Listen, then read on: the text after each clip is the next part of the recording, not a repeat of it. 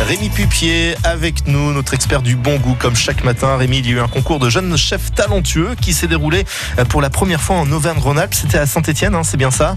Exact. C'est la neuvième année que ce concours existe et c'est la première fois qu'il passe en Auvergne-Rhône-Alpes. Et c'est surtout bien que ça se passe ici à Saint-Etienne et non pas dans la capitale de la gastronomie à Lyon. D'habitude, c'est là-bas où ça se passe, quoi. Et vous savez où? C'était au CFA des Mouliniers. Euh, L'UMI 42, l'Union des métiers euh, de l'industrie hôtelière de la Loire, a organisé ce concours qui était ouvert aux apprentis et aux jeunes cuisiniers de moins de 24 ans. Tous ces chefs en herbe travaillent chez un maître restaurateur qui valorise la formation et qui promeuvent l'excellence de la gastronomie française. Vous savez quoi? C'est le chef Thierry Marx qui en est le parrain.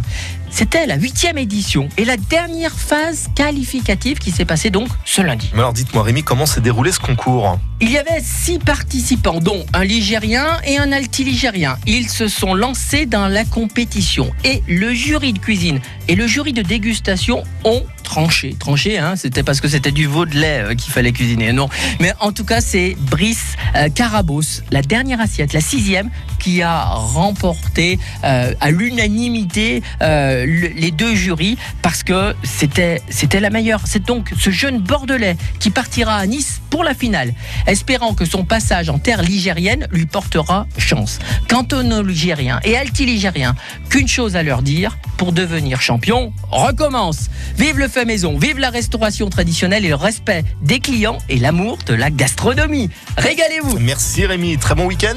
Bon week-end à tous. On vous retrouvera en ce qui nous concerne lundi, mais vous serez bien sûr avec Corinne Madec pour une très très bonne adresse gourmande demain juste avant 9h.